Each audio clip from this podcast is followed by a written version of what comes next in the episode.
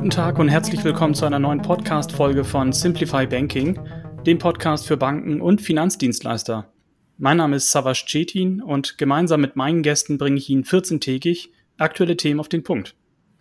In der heutigen Podcast-Folge spreche ich mit Andreas Milanese, Managing Consultant im Bereich Wertpapier und Compliance der PPI AG.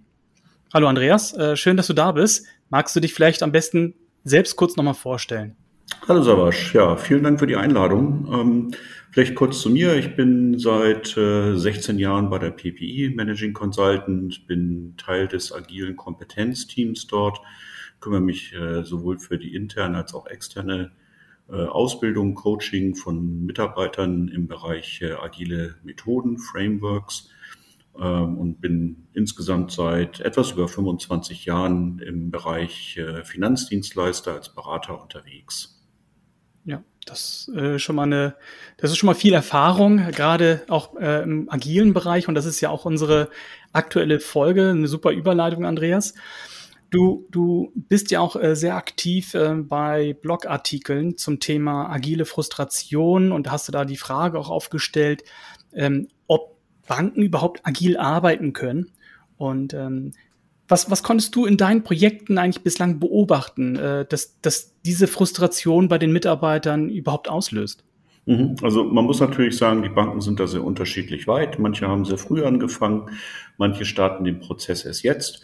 Was sich aber so generell beobachten lässt, ist, dass so nach circa ein bis zwei Jahren ähm, sich zunehmend Frustration breit macht unter den Mitarbeitern. Also meine Beobachtung ist, ein Großteil der Mitarbeiter wurde tatsächlich auf diese agile Reise nicht mitgenommen.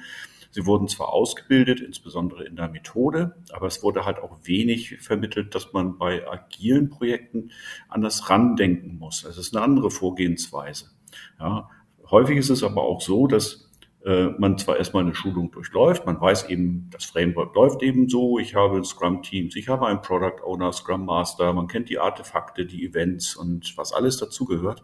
Es wird einfach komplett anders gelebt. Das ist so ein bisschen, man hält den Mitarbeitern so eine Karotte vor die Nase, sagt, äh, so jetzt ist irgendwie, ähm, arbeiten wir als äh, selbst äh, organisierende oder self-managed heißt es ja jetzt, äh, Teams. Ähm, aber das zerschlägt sich dann immer relativ äh, schnell. Also es ist sogar teilweise echt schlimmer, ähm, weil man äh, früher hatte man fest definierte Prozesse. Also man kann über Wasserfall sagen, was man will, aber es war ein klar definierter Prozess. Jeder wusste, was er zu tun hatte. Ähm, und jetzt werden diese Sachen vermischt. Also man behält teilweise noch die alte Welt da, klassisches Wasserfallmodell, ähm, versucht dann aber so Teile von Agil mit zu integrieren und das gelingt aber eher schlecht als recht. Und äh, dadurch macht man sich zum Teil auch Arbeit doppelt.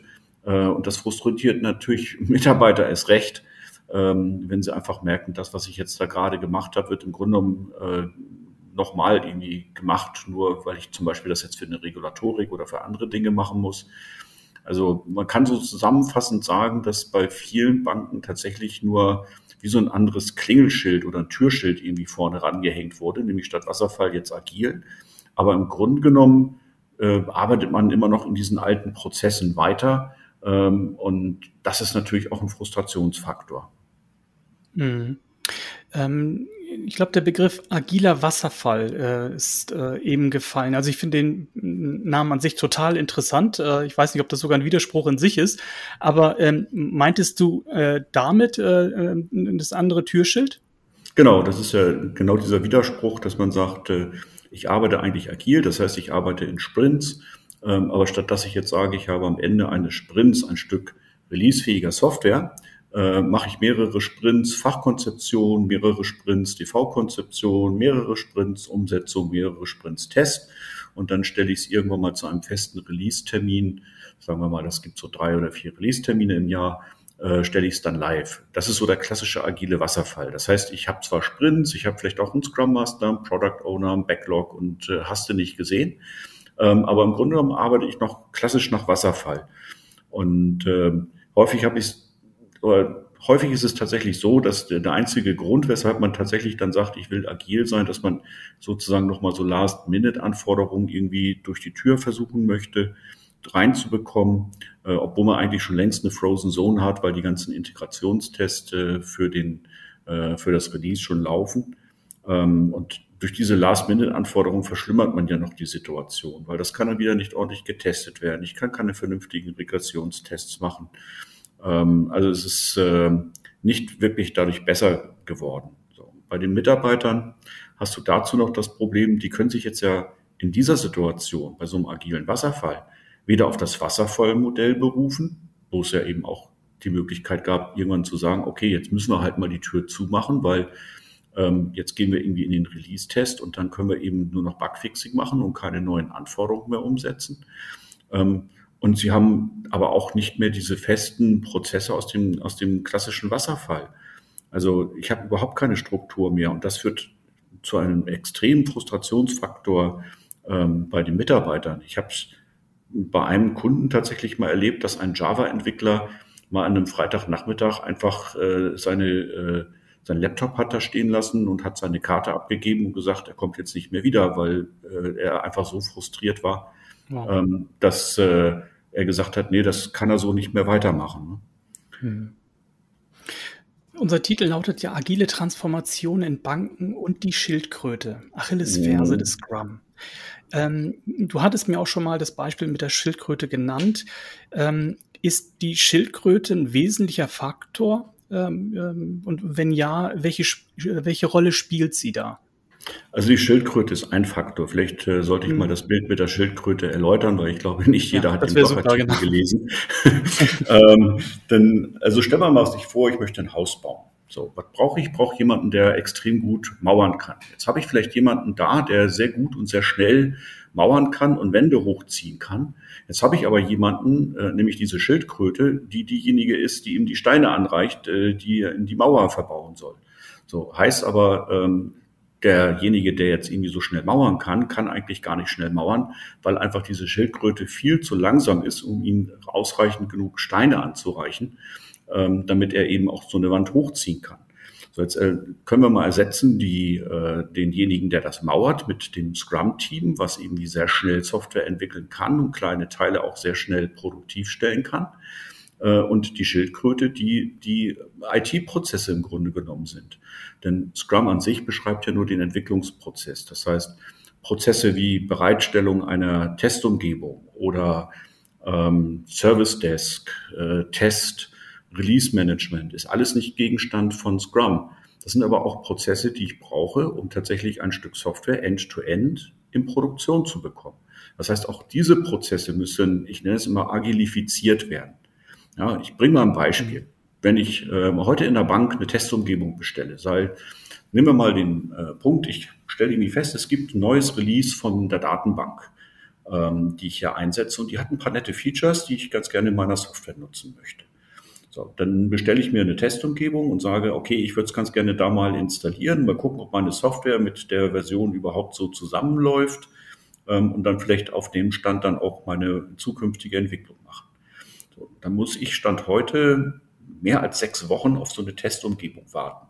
Und das sind Zeiten, wo wir tatsächlich Umgebungen virtualisieren können, also ähm, um mal die Banken in Schutz zu nehmen. Also mein Benchmark äh, im positiven Sinne bei einer Bank war Bereitstellung einer Testumgebung innerhalb von 24 Stunden und zwar auf Knopfdruck. Ähm, also es geht, man kann es äh, eben beschleunigen. Was ist das Schlüsselwort dabei? Ich muss meine IT-Prozesse automatisieren. Ja, und das sind eben genau diese Punkte. Also es ist nicht nur Infrastruktur, sondern ich muss eben das Thema Release-Management aufbauen. Ich muss gucken, dass ich möglichst automatisiert Dinge mit dem Service Desk integriere. Und vor allen Dingen ganz wichtig das Thema Test. Mhm. Test ist ein super Stichwort. Ähm, was ist beim Thema Test denn in erster Linie zu beachten? Mhm. Erstens, was ich schon gesagt hatte, Automatisierung der Prozesse heißt eben auch, ich muss sehr viel in die Automatisierung meiner Tests investieren. Man stelle sich mal vor, ich möchte ein Stück Software produktiv stellen und ich müsste eigentlich meine ganzen Release-Tests machen.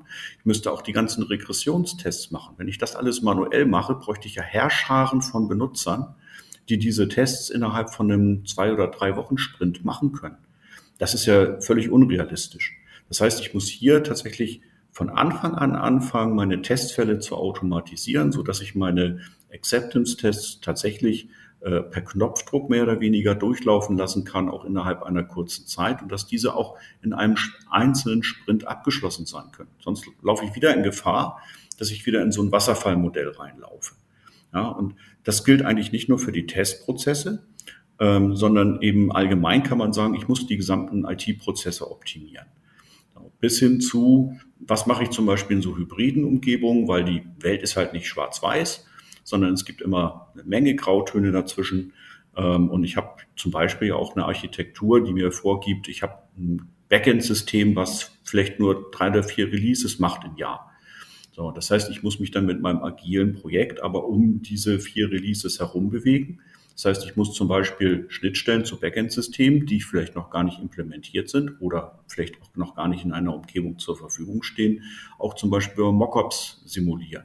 Das heißt, äh, das ist aber auch alles Aufwand, sowohl Testautomatisierung als auch diese Mockups, mit denen ich dann Integrationstests simulieren kann. Die muss ich auch einplanen in so einen Sprint. Ja, aber ähm, wenn ich das nicht mache, brauche ich erst gar nicht anfangen, äh, agil zu entwickeln. Das äh, führt einfach nur dazu, dass ich irgendwann wieder in diesen agilen Wasserfall äh, überlaufe, weil ich einfach aus dem, aus dem Sprint rauslaufe. Ne? Hm, okay. Ähm, Andreas, du äh, hast ja viele Spezialbereiche bei der PPI. Und ähm, um jetzt mal an dem Beispiel des Hausbaus zu bleiben, du wirst ja auch gerne als Architekt, ähm, ich sag mal, äh, herangezogen, gerade in so auch komplexen Projekten. Ähm, und jetzt frage ich dich mal als Architekt oder IT-Architekt, äh, ja, um wieder zum, zum Thema zurückzukommen. Ja. Ähm, wie würde denn deiner Meinung nach eine ideale Architektur aussehen? Warum spielt überhaupt die Architektur eine Rolle? Und ähm, wie könnte diese Architektur das agile Vorgehen ja bestmöglich unterstützen? Hm, ich mal es mal ein bisschen plakativ ins Negative gezogen. Ja, gerne. Ähm, das, was mir äh, am schlimmsten passieren kann, sind so monolithische Systeme, ja, die äh, keine modulare Funktionalität haben, wo sich Funktionalitäten immer in Form von fest verdrahteten Prozessen quer durch die Anwendung ziehen. Wenn ich da eine kleine Änderung machen möchte, dann heißt es im Allgemeinen, dass ich diese Anforderungen nicht in einem Sprint umsetzen kann, weil kleine Anforderungen große Änderungen nach sich ziehen. Ähm, häufig habe ich eben auch keine Schnittstellen, wo ich modular darauf zugreifen kann. Ähm, ich habe eine hohe Komplexität innerhalb meines Softwarecodes, schlicht und ergreifend durch äh, gewachsene Strukturen. Ich meine, das sind teilweise Systeme, die sind 20 Jahre oder älter. Ähm, und das sind nun mal gewachsene Systeme. Das heißt, ich rede hier von einer sehr, sehr hohen Komplexität und einer starken internen Abhängigkeit zwischen äh, Modulen. Wenn ich da zum Beispiel das etwas ändern möchte, sagen wir mal eine Eingabe einer Wertpapierorder. Ähm, und dann muss ich tatsächlich den ganzen Prozess von vorne bis hinten anpassen. Und das dauert nun mal. Das schaffe ich gar nicht alles in einem Sprint. Und das heißt, das ist eine Architektur, diese monolithische, wo ich sagen würde, das schaffe ich nicht, ähm, agil zu arbeiten. Es macht doch gar keinen Sinn unter Umständen. Da ist vielleicht sogar das Wasserfallmodell besser geeignet. Auf der anderen Seite ähm, habe ich vielleicht auch Kaufsoftware, wo ich auch nur feste Release-Zyklen habe, ähm, wo ich auch nicht agil arbeiten muss, weil ich kriege die Softwareauslieferung von dem externen Anbieter vielleicht auch nur dreimal im Jahr äh, oder vielleicht viermal zugeschickt. Also macht da agiles Arbeiten für mich auch sehr wenig Sinn. Ähm, und da muss ich eben gucken, habe ich eigentlich einen hohen Anteil an Eigenentwicklung oder habe ich einen höheren Anteil von Kaufsoftware. Also ich habe auch Kunden, die ich zum Beispiel mal davon abgeraten habe, in bestimmten Teilen äh, schlicht und ergreifend agil zu arbeiten, weil es einfach nicht sinnvoll war, weil sie keine Eigenentwicklung hatten, sondern das wurde irgendwie extern gemacht und es gab dann irgendwie drei feste Release-Zyklen. Dann muss ich nicht anfangen, mich als Unternehmen komplett wieder agil aufzustellen. So, jetzt kommen wir mal zum Positivbeispiel. Mhm. Also jetzt haben wir monolithisch. Also sagen wir mal, es ist ein großer Kasten, wo ich nicht reingucken kann, nicht weiß, was drin ist. So, jetzt komme ich äh, zu dem, was ich sage, das ist sowas wie eine serviceorientierte Architektur. Das heißt, ich habe einzelne Funktionalitäten als kleine Services implementiert, die ich separat, man sagt dann auch dazu ganz gerne orchestriere. Das kann bis hin runter zu ganz kleinen Microservices gehen, wo ich dann wirklich äh, kleinste Änderungen an einem Microservice ganz relativ schnell ändern kann, weil ich genau an einer Stelle hingreifen muss und das dann relativ einfach und relativ schnell auch äh, in, der, in die Änderung reinbekomme. So, damit ähm, heißt es aber in den meisten Fällen, ich habe eine Eigenentwicklung. Ähm, ich müsste gegebenenfalls Altsysteme ablösen. Ähm, und das ist natürlich nicht ganz unerheblicher Aufwand. Und ähm, man muss aber mal gucken, wie will ich mich da positionieren? Ja, will ich das nutzen? Will ich Änderungen zunehmend schneller implementieren? Und dann kann sich so ein Aufwand aber auch tatsächlich für eine Bank lohnen. Wenn ich ein sehr stabiles Geschäftsmodell habe, wo ich sage, okay, da wird sich jetzt nicht so viel dran ändern die nächsten zehn Jahre, kann ich vielleicht auch mit einem monolithischen System weiterlaufen. Muss ich aber auch nicht unbedingt agil arbeiten. Agil arbeiten will ich ja machen, um schnell auf Kundenanforderungen oder Marktanforderungen reagieren zu können. Und in dem Fall sollte man dann eher zu einer serviceorientierten äh, Architektur neigen, auch wenn vielleicht mal so der Anfangsaufwand relativ hoch erscheint, aber es geht ja um nichts anderes als die Zukunftsfähigkeit der Bank.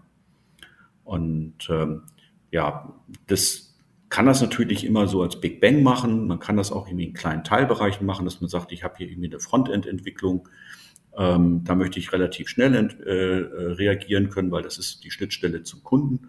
Ich habe aber eine stabile Funktionalität im Backend, äh, die ich dann äh, auch entsprechend über Backend-Systeme ähm, dabei behalte. Und ich muss eben weder die Systeme irgendwie ähm, großartig umbauen, noch muss ich die vorhandene Infrastruktur dafür vergewaltigen.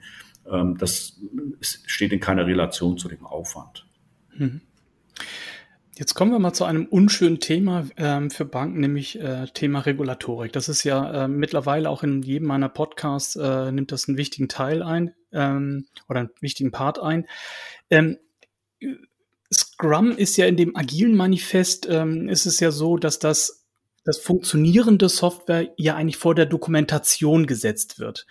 Und ähm, jetzt mal die Frage, ist dann Scrum eigentlich äh, bei regulatorischen Anforderungen überhaupt dann umsetzbar? Also ich kann mir äh, gut vorstellen, wie groß der Jubelschrei der Entwickler gewesen sein muss, als sie das gelesen haben, als das agile genau. Manifest rauskam, zu sagen, ach, endlich mal diese lästige Dokumentation weg. Ähm, aber das stimmt natürlich nicht ganz. Ähm, das heißt natürlich, da steht auch nur die notwendige Dokumentation. Wenn es halt regulatorisch notwendig ist, dann muss ich es halt ähm, auch machen. Grundsätzlich hat die BaFin Scrum als Vorgehensmodell ja abgesegnet. Ähm, aber ich muss natürlich gucken, ich habe jetzt einen neuen Entwicklungsprozess. So, und das heißt, ich habe einen neuen Prozess, ich habe andere Artefakte als jetzt zum Beispiel in dem klassischen Wasserfallmodell, wo ich ja sage ich mal, ich habe eine Fachkonzeptionsphase, die schließe ich ab mit einem Fachkonzept, dann habe ich da eine Freigabe von dem Fachkonzept, dann wird ein DV-Konzept geschrieben, das wird dann auch wieder freigegeben, dann geht es in die Umsetzung und dann geht es ins Test und am Ende äh, geht es dann in die Produktion. Und das habe ich ja quasi in ganz, ganz kleinen Schritten im Agilen. Und ich habe keine Fachkonzepte mehr, ich schreibe auch keine DV-Konzepte mehr. Ich muss natürlich in dem Fall wirklich mal schauen, was ist die eigentliche regulatorische Anforderung? Weil im Gesetzestext steht ja nicht drin, du musst ein Fachkonzept schreiben, sondern da steht drin, du musst eine ordnungsgemäße Dokumentation der Funktionalität deiner Anwendung haben. Ja, heißt zum Beispiel, ich muss eben parallel über die Sprints die geänderte Funktionalität zum Beispiel in einem Wiki oder Confluence oder einem geeigneten Rahmen beschreiben, so dass es sauber dokumentiert ist und ich eben dadurch auch sicherstellen kann, ich habe eine ordnungsgemäße Dokumentation. Eine Freigabe zum Beispiel, ich habe zwei Quality Gates ähm, innerhalb von Scrum. Äh, das erste ist nicht ganz so offiziell, das kommt eigentlich eher so aus dem Extreme Programming Bereich, das ist die Definition of Ready. Ähm, die heißt, okay, die User Story wurde von dem Team verstanden, es wurde fachlich verstanden, es wurde technisch verstanden und sie ist jetzt bereit für die Umsetzung. Das ist nichts anderes als eine Freigabe auf einem Fach bzw. auf ein DV-Konzept. So, das kann ich auch als Definition nehmen. Das zweite Quality Gate ist tatsächlich die Definition of Done. Ähm, Gibt es eine nette Anekdote dazu? Ich habe mich mal mit meinem Kollegen Dirk äh, immer so ein bisschen gekabbelt in einem Projekt, wo es um das Thema ging, mein fertig oder dein fertig. Weil ähm, der Kollege Dirk äh, kam mir so mit einem fachlichen Fokus rein und ähm, frei nach dem Motto, it compiled, sell it. Ähm, sobald irgendwas entwickelt war, hat er immer gesagt, ähm, ja, ist doch jetzt fertig, können wir doch jetzt produktiv setzen. Und ich dann immer mit den IT-Prozessen im Hintergrund gesagt habe, nee, wir brauchen aber noch Release-Notes und wir brauchen noch dieses, jenes, welches. Ähm, und äh, da entstand so der Begriff mein fertig und dein fertig. Und genau ähm, so einen Effekt kann man sehr schön vermeiden über diese Definition of Done, weil die nämlich genau definiert, wann ist eine User Story überhaupt fertig. Und zwar so fertig, dass ich das Ergebnis dieser User Story produktiv einsetzen kann. Das heißt, da müssen genau diese Sachen rein. Alles, was ich brauche, um das quasi über äh, dieses hohe, über diese hohe Mauer der Produktivstellung äh, zu bekommen, das muss in die Definition of Done rein. Das ist ein lebendes Dokument. Im Idealfall ist es vorgegeben durch die Organisation und ich kann es halt dann ergänzen in meinem Projekt. Ähm, aber das ist ein ganz, ganz wichtiges Quality Gate und das äh, kann auch dazu führen, dass ich das Ganze vernünftig innerhalb äh, einer, eines regulatorischen Rahmens nutzen kann. Setzt aber voraus, ich muss tatsächlich mit den Prüfern, mit den Auditoren, muss ich reden, muss sagen, okay, wir haben jetzt andere Liefergegenstände. Das sind die Liefergegenstände. Was sind die gesetzlichen Anforderungen? Und wie können wir mit diesen Liefergegenständen die gesetzlichen Anforderungen erfüllen? Oder brauchen wir vielleicht noch mal was Zusätzliches? Aber wir müssen weg von dieser klassischen Denke, ich brauche ein Fachkonzept, ich brauche ein Testkonzept, ich brauche das, das, das, das. Das ist klassisch Wasserfall, das war gestern. Wir müssen jetzt weiterdenken und sagen, jetzt haben wir die agile Welt und jetzt müssen wir eben zusammen mit äh, den regulatorisch Verantwortlichen der Bank eben schauen, was brauchen wir jetzt für neue Artefakte und was kann dann gelten. Heißt aber auch, neuer Prozess. Und ich muss auch zum Beispiel meine ganzen Richtlinien, Arbeitsanweisungen, so diese ungeliebten Sachen, muss ich natürlich auch äh, aktualisieren. Weil sonst habe ich das Problem, dass äh, bei der hochbeliebten 44er Prüfung mir das Ganze natürlich irgendwie sofort um die Ohren gehauen wird und zwar zu Recht. Ähm, macht ja keinen Sinn, da ähm, etwas zu, zu, zu tarnen äh, und so zu tun, als wenn man nach wie vor noch im Wasserfallmodell arbeitet, man aber agil arbeitet. Ähm, das, das funktioniert ja nicht. Mhm. Ja, vielen Dank. Äh, Andreas, ähm, ich frage immer meine Interviewpartner so gegen Ende äh, immer noch äh, nach dem Ausblick und, und das möchte ich dir auch ähm, gerne diese Frage stellen. Ähm, und zwar geht das äh, in Richtung Handlungsbedarf. Ähm, wo, wo siehst du aus deiner Sicht bei den Banken noch Handlungsbedarf, um ja ähm, gerade so agile Vorgehensmodelle auch erfolgreich einzuführen? Kannst du da uns mal einen kurzen Einblick geben? Mhm. Also aus meiner Sicht der Kardinalsfehler, der gemacht wird, mhm. Ähm, gibt verschiedene Faktoren, ist auch ein bisschen unterschiedlich von Bank zu Bank. Aber es ist halt nicht mit der Einführung einer neuen Methode getan. Also es langt nicht, wenn ich die Mitarbeiter jetzt alle zum Scrum Master zertifizieren lasse. Ähm, ich muss tatsächlich eine andere Denke in die Köpfe reinbekommen und ich muss natürlich auch gucken, welche Rahmenbedingungen ich habe. Also das, die Rahmenbedingung ist zum Beispiel meine bestehende Infrastruktur, meine bestehende Architektur. Ähm, wenn die ein agiles Arbeiten nicht hergibt, dann muss ich da handeln. Ja, dann entweder arbeite ich nicht agil, ich arbeite nach Wasserfall oder ich muss meine Infrastruktur abändern. Aber ich werde jetzt nur durch das Einführen einer Methode aus einem Supertanker kein Schnellboot machen. Das funktioniert nicht. Also da muss ich massiv investieren unter Umständen.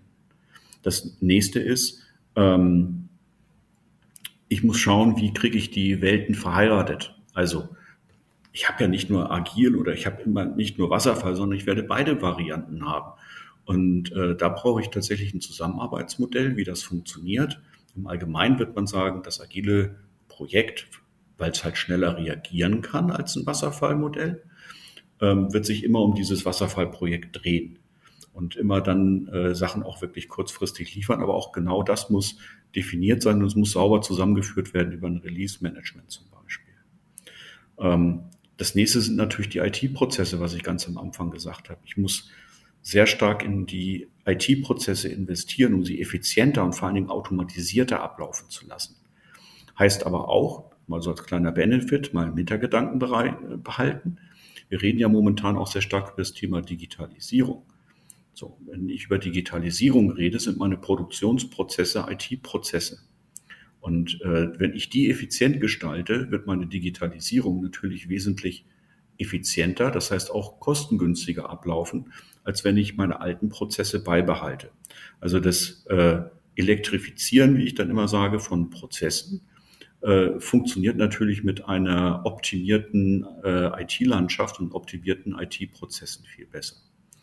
Und last but not least, redet mit den Prüfern.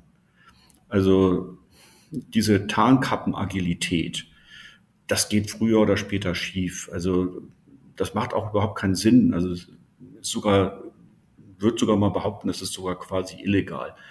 Weil ich spiele ja etwas vor, was ich, äh, wie ich ja gar nicht arbeite. Das, das kann es nicht sein, sondern es ist ja ein zugelassenes Verfahren, aber redet mit den Prüfern und schaut, was müssen wir tun und äh, vor allen Dingen auch mit den Prüfern so reden, dass sie Agilität verstehen und auch wissen, worauf müssen sie bei Agilität schauen, wenn sie denn so etwas prüfen. Natürlich gibt es da auch Prüfungsgegenstände, gar keine Frage, aber es sind halt andere als im klassischen Wasserfall. Mhm. Das sind eigentlich für mich so die wesentlichen Lessons learned äh, aus dem, was ich jetzt so in den Projekten beobachtet habe. Ja. Ja, vielen Dank, Andreas. Das ist äh, nochmal ein toller Ausblick. Und ähm, ich hatte ja auch eingangs gesagt, dass du ähm, ähm, ja auch äh, regelmäßig auch Blogbeiträge schreibst. Ähm, und mein Vorschlag wäre hier, dass wir ähm, zu dem entsprechenden LinkedIn-Beitrag vielleicht nochmal den Link äh, zu dem äh, aktuellen Blogbeitrag von dir nochmal beifügen. Dann können sich die ähm, Zuhörer auch nochmal ein anderes, äh, nochmal eine andere Sicht auf das Thema verschaffen. Und ähm, ja, insofern, ähm, Andreas, vielen Dank für das Interview. War sehr interessant. Sehr gerne. Mhm. Und äh, ja, das war die Folge Simplify Banking. Auf Wiederhören und ich würde mich freuen, wenn Sie in 14 Tagen wieder reinhören.